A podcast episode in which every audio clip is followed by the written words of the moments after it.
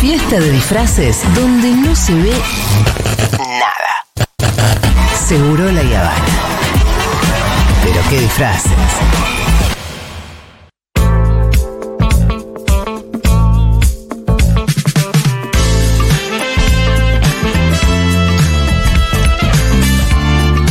Bueno, muy bien, seguimos en Seguro La Habana. Eh, hoy vamos a analizar la ¿Hay, hay mensajitos, pregunto. Es pregunta. Porque si nos dejan en banda está todo mal, ¿eh? No, eh, no sé, ahí estamos viendo. Bueno, está bien, vamos viendo. Eh, ¿Tenemos algo? Sí, hay. A ver, tírame alguno. Pero está sola, está filtrada. rebancamos, una tristeza que no estés más ahí, programa que uno estaba viendo Bueno. porque estabas vos Bueno. que sos una referente, por lo menos para mí. Acá, oyenta desde Chicos, San Marcos no Sierras, Córdoba. saludo. Fiel a Porque no Seguro estamos logrando aceitar la máquina. Che, yo mando un saludo, yo mando un saludo. ¿Me mandas un saludo, por favor? Mengo es una pérdida enorme que no estés más en C5. La verdad lo sé. Vamos a armar el club. Puedo decir lo mismo de vos, querido. Puedo decir lo mismo que vos. Hacemos, Julia, la verdad hacemos el que club. ¿Qué me dijiste, Pau? A ver, dale, tírame alguno. Julia, la verdad que una mierda que te hayan sacado de ese 5N.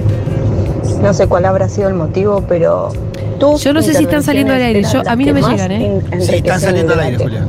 Bueno, me los traducí Eh, después. Sí. Y tú, me encanta verte también, pero eh, la verdad que Juli, eh, hacías que el programa tenga otro vuelo. Bueno, no, lo que dicen es que es injusto que, que no esté más en C5N, que te va a extrañar y que vos le dabas otro vuelo al programa y que no entiende por qué te sacaron de ahí. Bueno, chicos, como yo no los puedo escuchar, después Paulita me los va a reenviar o después los ponemos al aire. Pero vamos a las noticias si les parece bien, ¿dale? Dale. Bueno, vamos a escuchar algunos audios que nos disparan algunos temas. Partir de hoy, a partir de las 0 horas, ya entró en vigencia el decreto de necesidad y urgencia escrito por Sturzenegger, recuerdan, ¿no? Ya no puede haber otro prólogo. El prólogo del cambio fue nuestro gobierno. Ahora viene el cambio definitivo.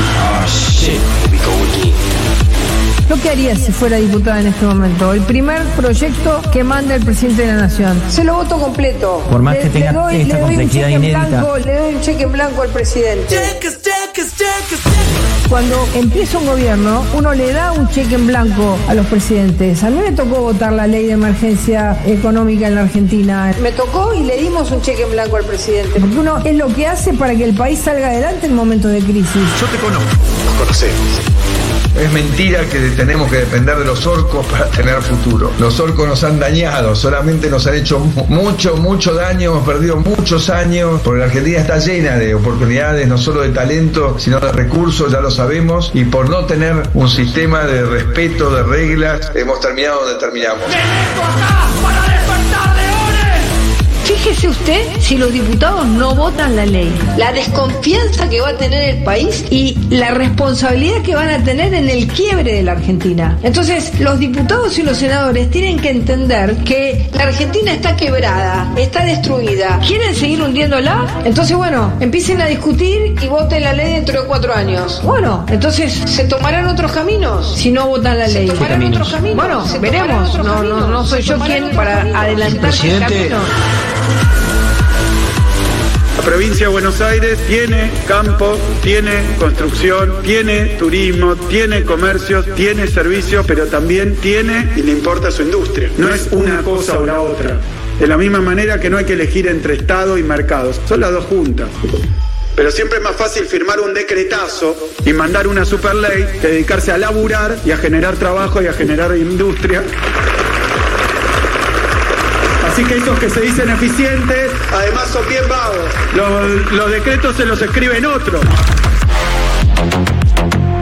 Noticia de último momento, se está discutiendo todavía en este momento en el ámbito del Comité Central Confederal y hay una decisión, este es el anticipo, de promover un paro nacional para el día 24 de enero a partir de las 11, eh, tengámoslo en cuenta entonces un paro nacional por 24 horas, sino paro parcial a partir de las 11, de modo tal de facilitar una movilización, en este caso masiva, al Congreso de la Nación por parte de la CGT a fin de presionar y de eh, llamar la atención sobre el paquete económico y el DNU del gobierno nacional. País estuvo frente a un atropello constitucional semejante y ante una actitud sin tener nada de consenso generado con otros sectores políticos para destruir el andamiaje administrativo del Estado y de la Nación. Nosotros no esperamos que nos ayuden las fuerzas del cielo. Jesús bajó y camina junto a los trabajadores y a las trabajadoras. Y después del DNU, del decretazo de la ley ómnibus, alguien se acordó que en la República Argentina hay jubilados y retoman el bono de masa. Durante los meses de enero y febrero, los jubilados que perciban, jubilados y pensionados que perciban los saberes mínimos van a cobrar un bono en cada mes de 55 mil pesos. Una de las peores noticias que podríamos dar porque nos abría un mundo de posibilidades en términos comerciales, en términos de financiamiento. Justo todo lo que necesita la Argentina estaba provisto por la incorporación plena a partir del primero de enero de 2024 a los BRICS junto con otros países, países emergentes más importantes del mundo, Brasil, Rusia, India, China y Sudáfrica, con características completamente distintas en términos políticos. Yo no promovería la relación con comunistas.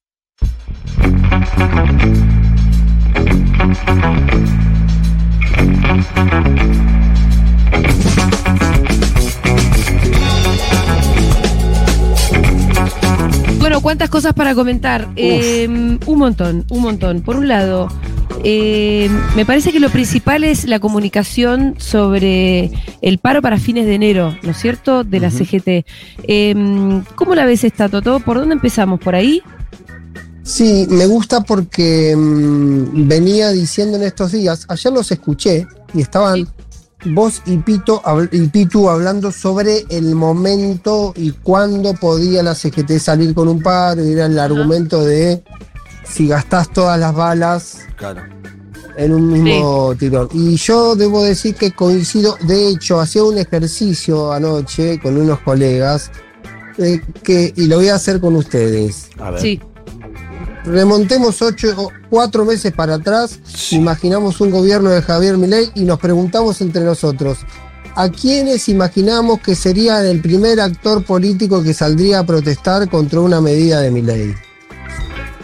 Mi ejercicio personal era que entre los primeros no estaba la CGT. De Bueno, ninguna manera. CGT además, la CGT hay que decir, y, y esto no, ni siquiera es una crítica ni es despectivo, pero es una estructura muy grande que para tomar decisiones, además, no las puede tomar de un momento a otro, no puede, no Claro. puede gastarse las balas. Hacer un paro general es una cosa que, que, que- que además requiere de mucha energía en todo sentido. Yo leí en una nota tuya Sí. que vos ponías un grafiquito de la cantidad de paros que había hecho la CGT por Sí. gobierno y además la cantidad de días a partir del primer día de cada nuevo gobierno. Sí. Esto va a ser un récord.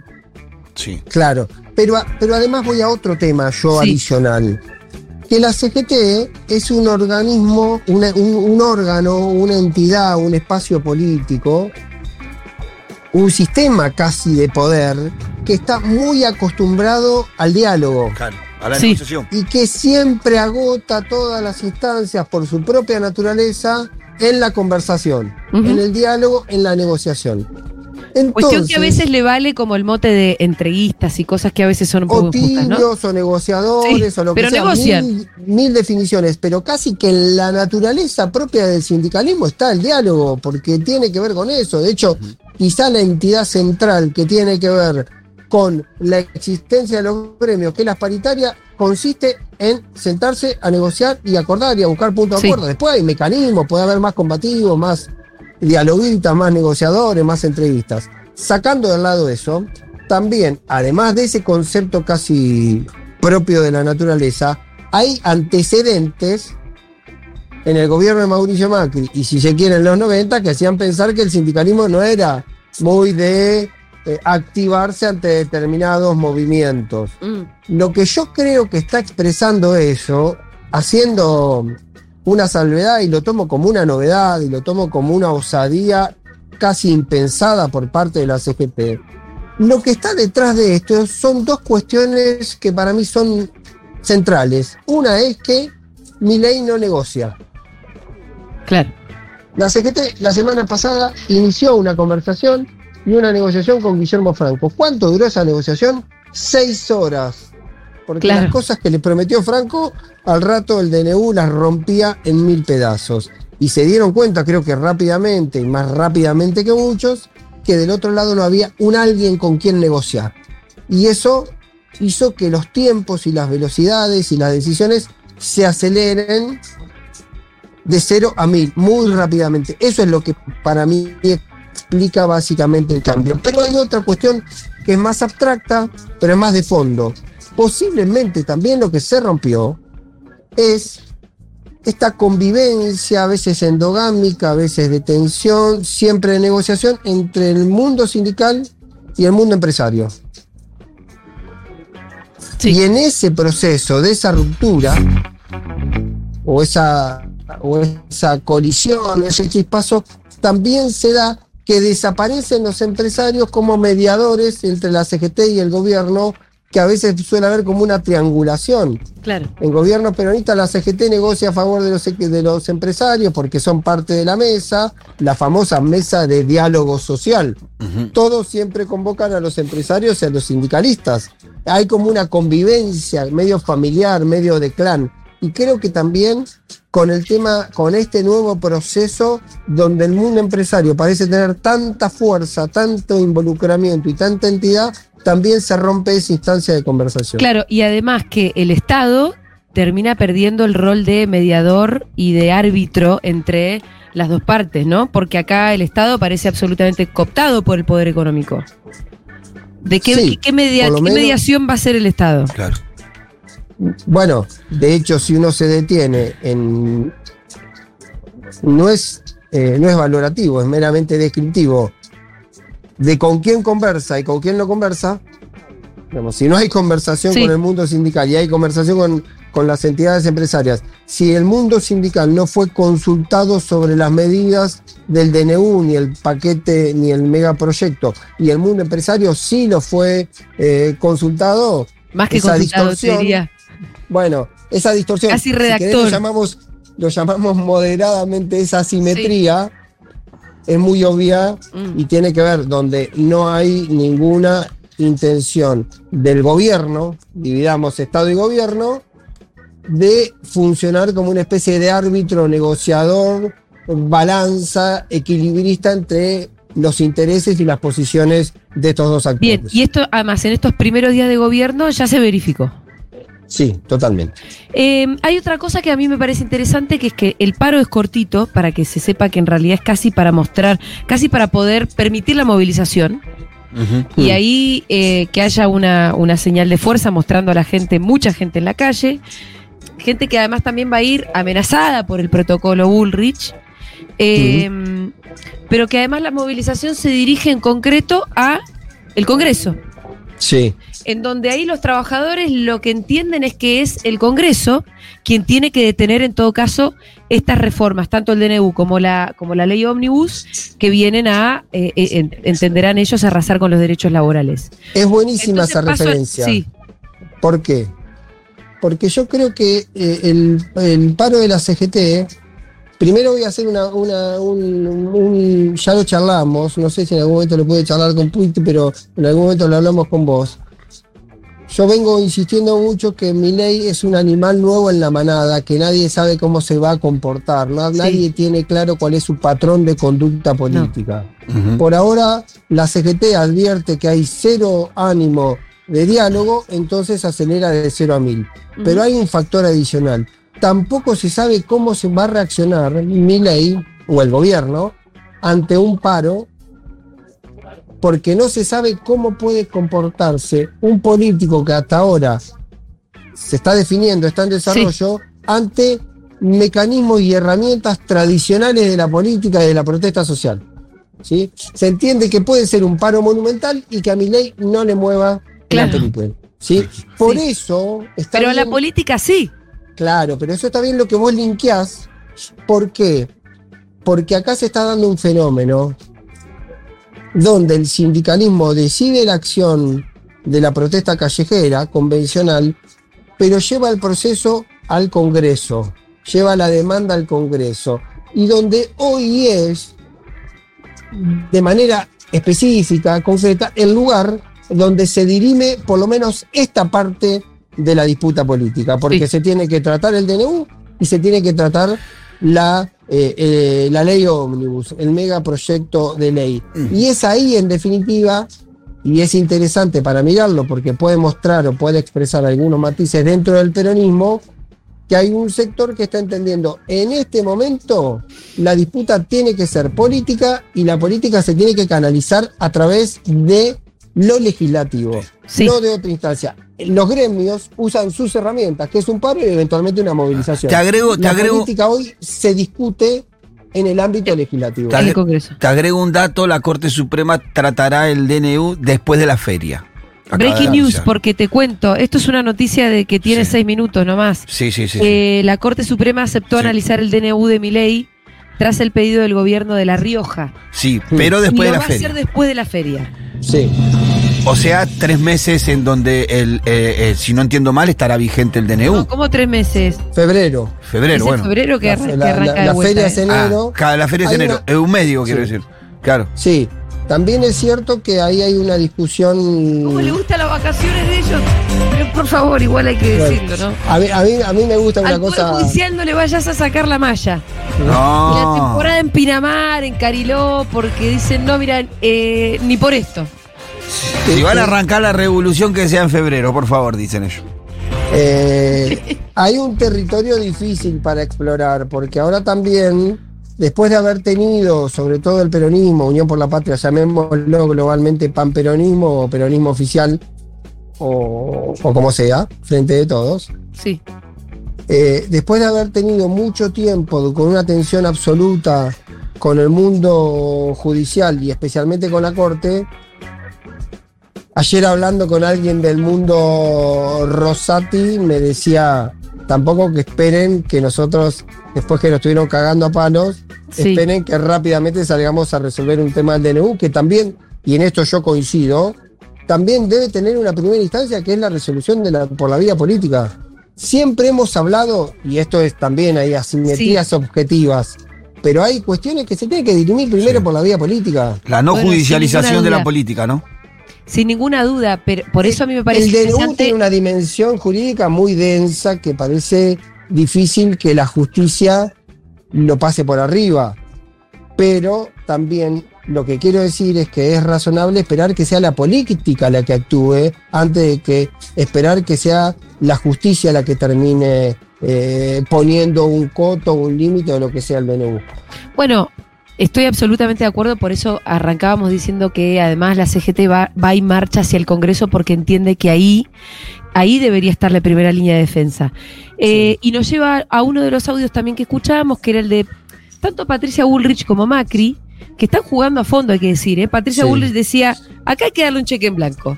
O sea, pidiendo la escribanía directamente. Sí, acá sí. Tienen que, porque además también lo que decía era algo casi que parecía un poco amenazante, ¿no? Eh, mire que si, si los diputados no dan el consentimiento a esta revolución que nosotros estamos planteando, eh, vamos a ir por otro lado. No se entendió Mm. bien qué, cuál era ese otro lado y tampoco se lo repreguntaron, eh, pero como que también van a ser responsables.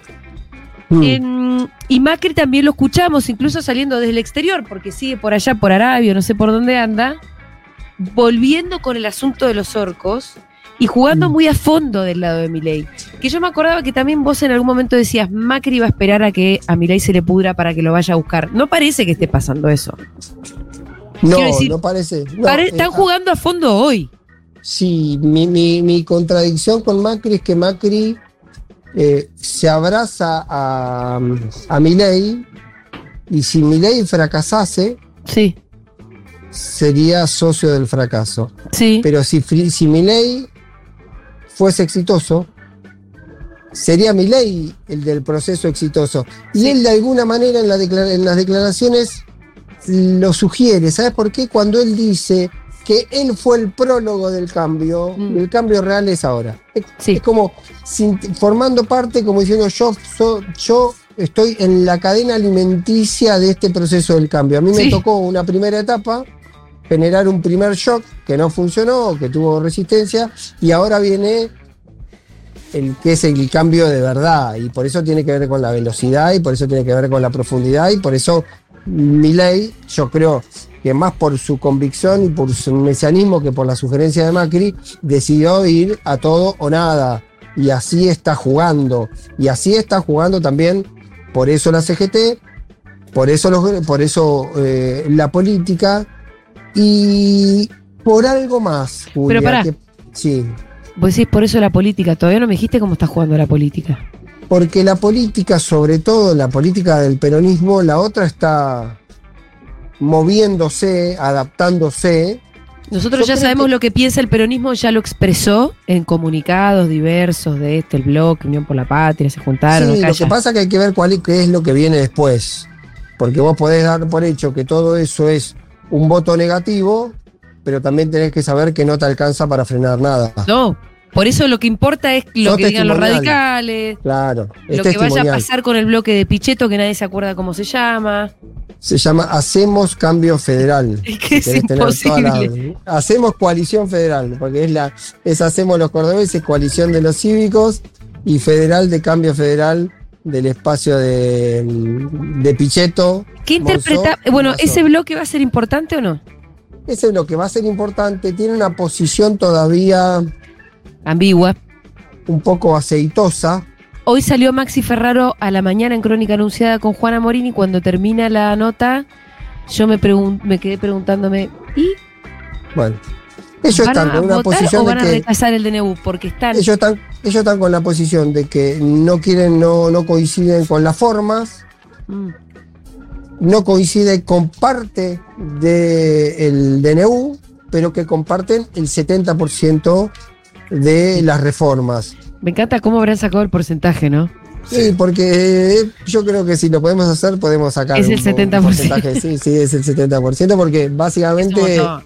No algunas cuestiones. Hay una objeción muy interesante que hace Nicolás Mazot que dice que él. eh, No están de acuerdo con la vestimenta de no los jueces, ¿no? ¿Cómo? ¿Con? No estás de acuerdo con la vestimenta de los jueces, dicen algunos. Ese es no el está problema. de acuerdo, no, no, no, no está de acuerdo con la, con el formato de las priva- de privatizar, de pasar por encima del Congreso en el proceso de la privatización de las empresas privadas. Está bien. Dice y redice y reconfirma que él cree que hay que privatizar buena parte de las Sí, empresas pero públicas. no así. Pero dice, no podés ir a privatizar con un DNU porque eso establece una inseguridad jurídica que va a hacer incluso que los compradores vengan de segundo orden y te lo quieran pagar menos. Porque onda, te estoy comprando un auto con los papeles flojos. Mm.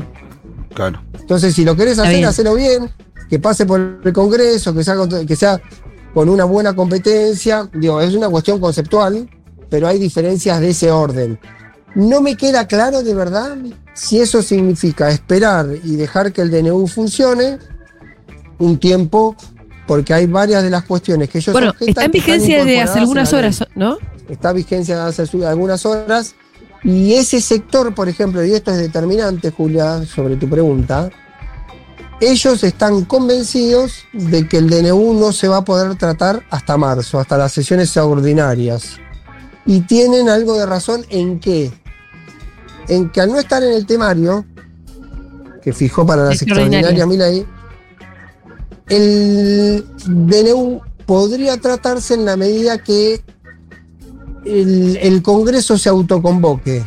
Pero para auto- autoconvocarse tiene que haber un procedimiento que muchas veces, sobre todo en diputados, el que hace la autoconvocatoria debe ser el presidente de la Cámara. Por lo tanto, si Martín la Menem.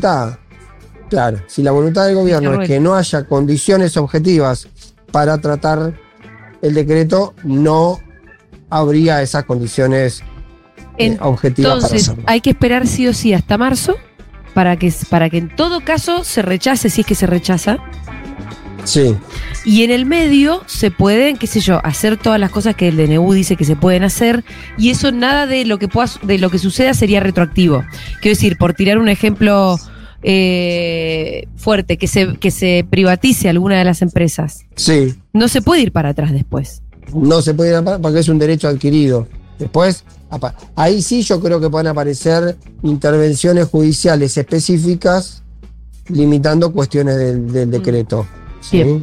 Como puede aparecer, por ejemplo, algo sobre el decreto, lo que tiene que ver con Sí. farmacia. También ahí empiezan a jugar otros intereses, Otros otros, sectores, grupos ¿no? de presión, otros sectores. Quizá las cuestiones más difíciles son aquellas que tienen afectación eh, directa y quizá no aparece nadie con capacidad de fuego para plantar eh, una disputa de verdad, digamos, qué sé yo. Hablo de el DNU le saca los límites a los punitorios de las tarjetas de Sí, crédito sí. y hace que la eh, el órgano emisor de la tarjeta, si cambia las condiciones del contrato, no te tiene que ni avisar, no te tiene que ni mandar un mail. Eso debería haber asociaciones de defensa del consumidor Mm. que intervengan. Habrá que ver si tienen volumen, si tienen juego, si alguien le da Bueno, pelota. siempre van a ser menos poderosos que los bancos, ¿no? Exacto. Ese Ahí es está la punto. cuestión cuando uno habla de lo que yo, es mi, mi observación, un poco ingenua, porque vos sabés que soy bastante ingenuo, Sí. eh, sobre el, Me parece el que no. fanatismo, sobre el fanatismo eh, muy taquillero además, por la libertad o por las libertades. el problema de la, de- de la libertad en mi ciudad es que siempre el que tiene más poder tiene me- mejores condiciones para negociar y mayores herramientas para imponerle sus condiciones al que tiene menos poder. Por lo tanto, en este caso, bancos y usuarios de tarjeta de crédito estamos en una situación absolutamente desigual. Totalmente. Ahora uno también se pregunta, y acá hay otro de los factores de poder, eh, si en una democracia no hubo algún tipo de construcción de poder popular, ¿no?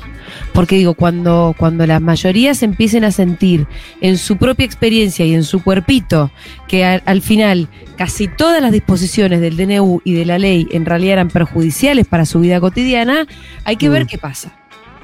Sí, parece, Julia, que eh, hubiésemos guionado esta conversación. Porque hay un tema, hay un tema que para mí Nos es, llevamos bien, Toto. para mí hay un tema que es esencial. El Pitu pide, el Pitu está pidiendo que Ibáñez incorpore a Seguro Sí. la Habana. Hay Sí. que ver las negociaciones después como Yo lo vengo pidiendo hace tiempo, pero porque yo soy fanático tuyo. Bueno, Pitu, Así que gracias. Podemos sería un placer, nosotros, sino también. un honor poder compartir con vos. No me dejen afuera. Si no, podemos hacer un programa nosotros, Pitu. Bueno, pero, Pero porque- la Julita porque, porque Escuchame, vos recién no, dijiste esta, conversación no. parece guionada. ¿Por Parece qué? que- porque, porque para mí hay un concepto ahí que es especialmente interesante. Es, el para, es, una, es una analogía que voy a hacer incómoda, pero A tiene ver. que ver con lo que ocurrió previo al balotaje. Previo al balotaje se instaló todo un clima de que había una cantidad de peligros inminentes, hipotéticos, que iban a hacer que mi ley sea invotable. Sí. Lo que se llamó Campaña del miedo. honestamente, campaña del miedo. Sí. Porque era decir esto es un peligro. Y evidentemente no ocurrió. Evidentemente no tuvo el resultado. Posiblemente puede haber tenido el resultado. Capaz que en otras condiciones el resultado hubiese sido 70 65 a 35, no lo sé. Pero evidente para un 55 o 56% de la población no funcionó eso.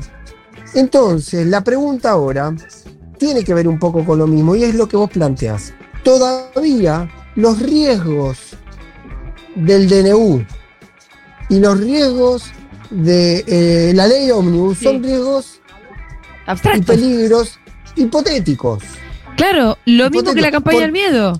Lo mismo, por eso digo que entonces ahí también hay un interrogante para la política y es importante esto que vos decís sobre sentir en el cuerpo algunas consecuencias de las medidas de gobierno y también será importante saber si todos lo sienten igual en el cuerpo, Mm. cuál es la capacidad de resiliencia, por lo tanto la convicción muy arraigada en muchos sectores de que en tres meses este país va a ser invivible, hay que ver si se verifica de esa manera. ¿Se entiende lo que estoy diciendo?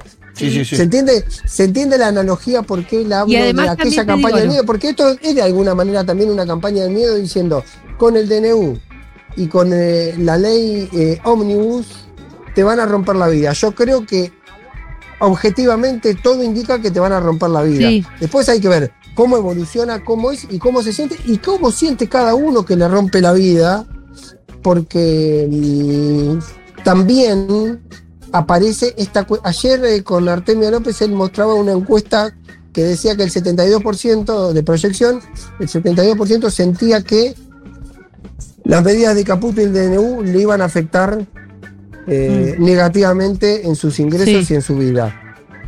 Pero que eso no significaba necesariamente que estén en desacuerdo con las Con, la- medidas. con mi ley. Porque empiezan a jugar esta famosa historia, que es muy taquillera también y es muy atractiva, por lo menos de- también es hipotética, Sí. del sacrificio. Bueno, yo hago un sacrificio porque después de la rompiente viene el mar plano y amable. Lo que pasa es que la gran pregunta es cuánto dura eh, ese sacrificio en la gente. Claro, claro. Y también, mira, ayer acá con mi familia nos preguntábamos cuánto dura el sentirte un el- el aceptar que te tomaron por boludo. Porque apenas uno votó eh, y depositó em, ese voto de confianza, mi ley y toda esta aparte con toda esta cuestión mesiánica que viene detrás de él. Bueno, vos durante un rato vas a querer creer en eso. Sí. Y además no, no es lindo asumirse como que sos un boludo. Yo esto lo, hablaba mucho cuando éramos feministas. Lleva su tiempo eso. Y, y, y cuando a mí me decían, ¿por qué hay mujeres que no son feministas si es tan evidente que te vienen cagando desde, hace, desde siempre? Y bueno, yo decía, porque no es fácil asumir que te vienen cagando. No es, no es fácil asumirte, es- esto es psicológico directamente, que, que no, No es fácil, no es asumirte que sos un boludo. Ca- haber- que fuiste un boludo y que te tomaron por boludo. haber caído en un engaño y haberse Sí. comido ese engaño cuando además había mucha gente que te decía, che, te están cagando y te van a cagar. Ese concepto, eh, ese es un... Es, es, eh, la pregunta con eso es, ¿cuál es el universo que está predispuesto a asumir esa, esa, ese conflicto? Sí. Porque también puede haber gente que, que formó parte de la campaña, que formó parte del votante de Sergio Massa, temeroso de cuestiones de otro orden y puede entender que eso no Sí. se está verificando. Digo, Em, eh, a mí me cuesta enten- a mí me cuesta en buena medida porque no sabemos cuál es el comportamiento del patrón de mi ley y eso confunde a todo el universo Sí. del poder político Claro. me cuesta mucho proyectar los comportamientos en el corto mediano plazo bueno, me cuesta obviamente mucho saber dónde vamos a estar Ah, parados Y y además no es nuestra materia saber qué es lo que le va a pasar a la gente. Y eso ya lo veremos. Pero sí es más nuestra materia y sobre todo la tuya, el análisis del comportamiento de la política. Y recién decíamos, ¿no? Que me quedé con esto. Vos decías que a- alguien del mundo de Rosati te decía, che, si nos venimos cagando a palos con el peronismo desde hace no sé cuánto, no pretendan que ahora seamos los primeros revolucionarios.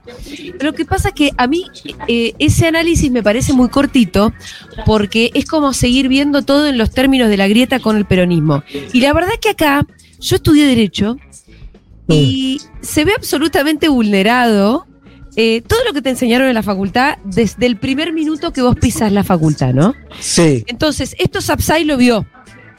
Mm. Por más gorila que sea, y la mayoría de los constitucionalistas lo son, salieron a decir, uy chicos, esto de lo del DNU, la verdad que no podemos ni dibujarla.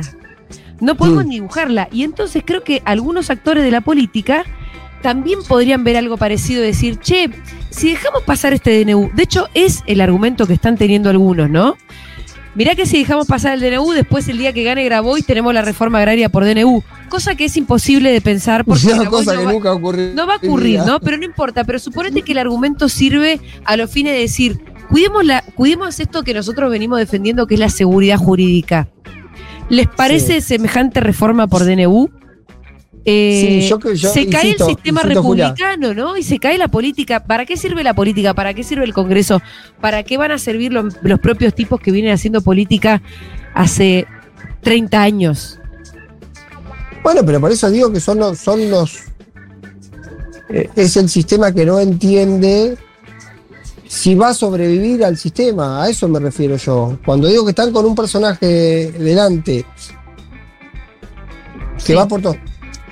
Partamos de una base. Cualquier dirigente, cualquier dirigente que tenga 4, 5, 6 años de experiencia y Sí. que haya hecho el caminito más o menos formal de la política, a ninguno se le hubiese ocurrido hacer un ¿Hacer DNU esto? de este orden. No.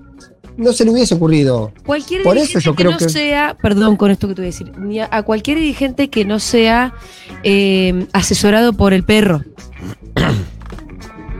No, bueno. No te reís, pero esto. No, no, no, no. Está bien, puede, puede ser. No, lo- pero es lo que tiene que ver con el asesoramiento Sí, también. lo podemos usar, lo podemos usar en el marco de esta figura de que Milei se considera, y lo hemos hablado en otro momento, se considera él que tiene que hacer algo, La fuerza del que cielo. lo que hay que hacer, lo tiene que hacer, que es así, y que lo debe hacer, lo debe llevar adelante a pesar, pase lo que pase, incluso eh, consigo mismo. Eh, no, me refiero a que, que hay hasta cierto prurito en que hay cosas que no se hacen. ¿Se entiende? Digo, hay como cierto protocolo, decís, ¿quién se anima? ¿Qué dirigente se anima a ir con un DNU que tiene 366 artículos y que modifica Nadie, nunca, nunca. 300 ninguno. leyes. A nadie se le ocurre, digamos, No. como que está, como que sale, sale del radar de lo posible. Sí. Y moviéndose fuera del radar de lo posible, Milei primero que logra llevar las discusiones a unos extremos absolutos, ¿sí?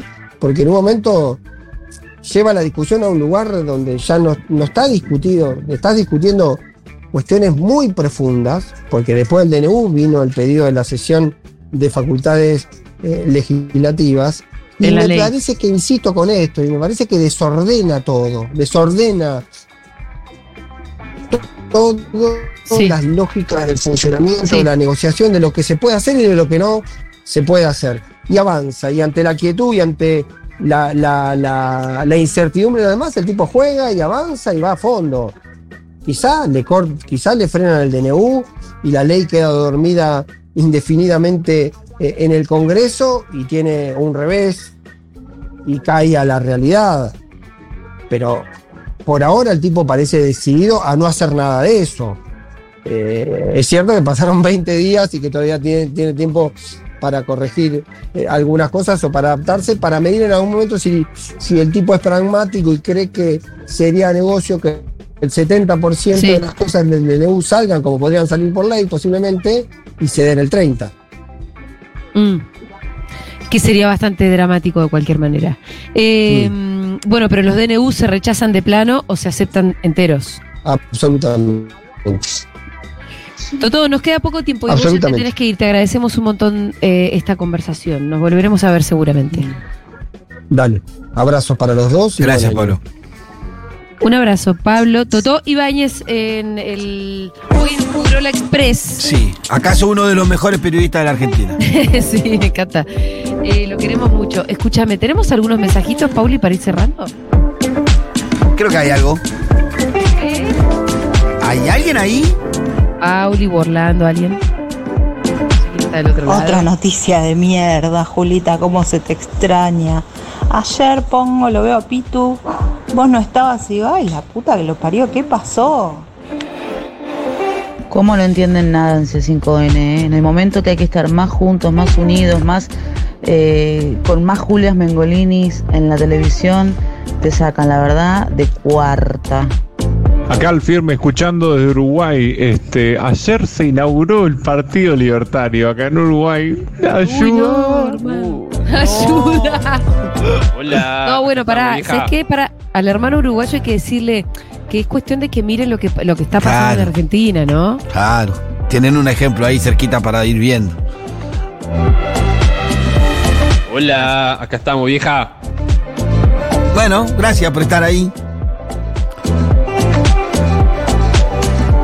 ¿Qué alguno? No, bueno.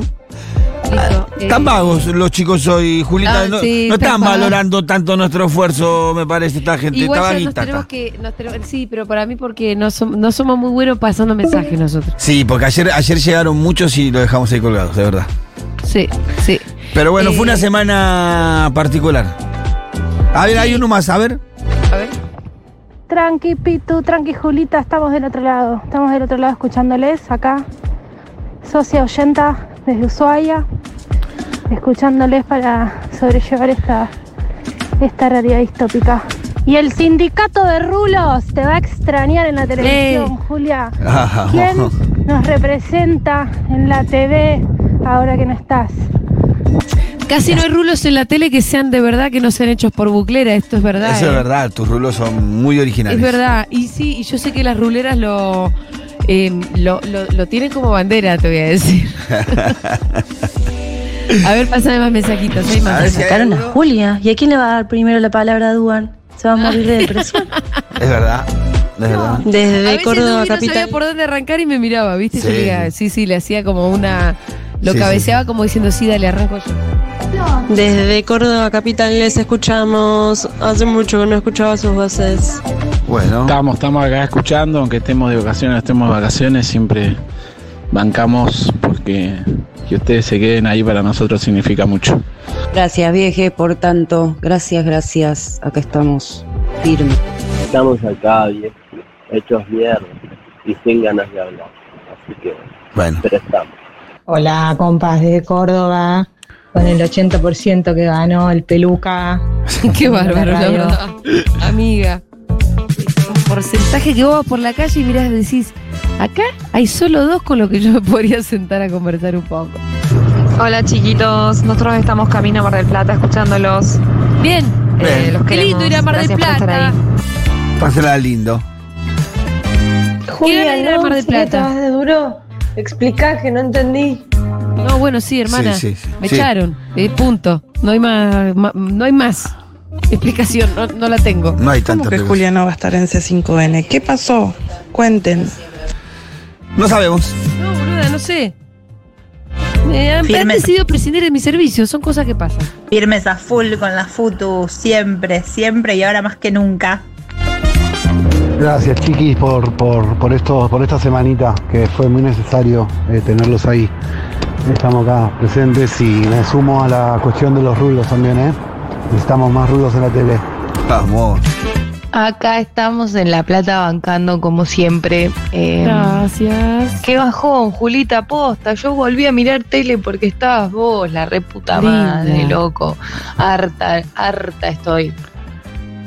Chicos, recién salgo del laburo y me conecto. ¿Cómo que Julia no va a estar más en C5N? ¿Y el Pitu?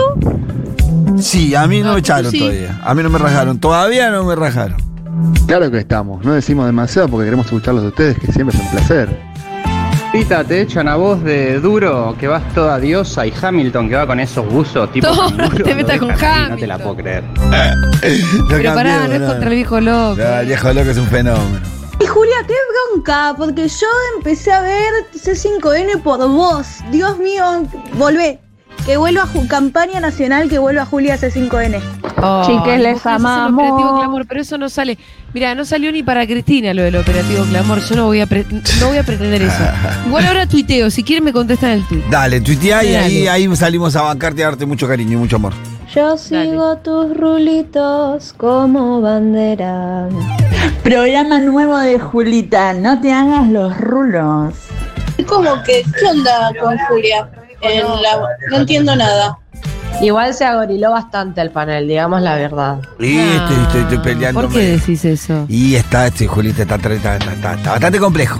¿Cómo? ¿Que echaron a Julia? ¿Qué? No, no, no, no, basta, no se mira más C5N. Eh, No, tampoco vamos a hacerle la guerra. Es uno de los pocos lugares donde todavía hay un, una posición eh, que comulga mucho más con la nuestra, con lo cual yo no voy a hacer, salir a hacer ningún quilombo.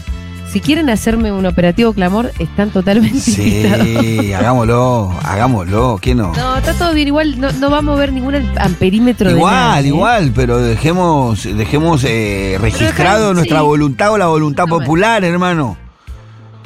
No está mal eso. Che, eh, ya se nos va terminando el programa. Dale. Muchísimas gracias por todos sus mensajitos. Nos volvemos a encontrar el martes ahí ya en el piso. Eh, que yo vuelvo, el primero tenemos feriado, así que no cuentan con nosotros, pero el martes 2 de enero yo ya estoy ahí de vuelta. Eh, creo, ¿no? Sí, acá te esperamos. Y ahí nos vemos, Pitu, nos vamos a dar Sí. un abrazo fuerte. Te quiero mucho. Che, feliz año para todo el mundo, feliz año para, la para quienes estén ahí. No sé si está Paulita todavía del otro Eh, lado. está sí. Paulita, está Florchi. Feliz año para Paulita, para Florchi, para vos, Pitu. Felicidades. Nos vemos el año que viene. Nos vemos el año que viene. Te quiero mucho, amiga. Nos vemos pronto. pasen una linda Nochebuena. un- perdón, año nuevo. Felicidades a todo el mundo. Chau, chau. Che, pará, y se quedan escuchando Sí. eh, lo mejor de Seguro La Habana. ¿Qué es? ¿Qué es? ¿Qué es? Para que acá Flor me lo dijo. Ah, tenemos una columna de Levín preparándonos emocionalmente para épocas oscuras, así que viene bien. Uf. Vamos a escuchar un poquito de Arti y la nota que le hicimos a Dalma Maradona junto con Aldana. Hermosa. Cuando presentaba el documental La hija de Dios. Sí, Ahí hermosa nota fue. Sugiere sutilmente que el Diegote hubiese votado a Massa y hubiese sido ferviente anti Milei. Sobre eso no tengo ninguna duda. Bueno, muy bien. Nos vemos el martes que viene. Chau. Abrazos.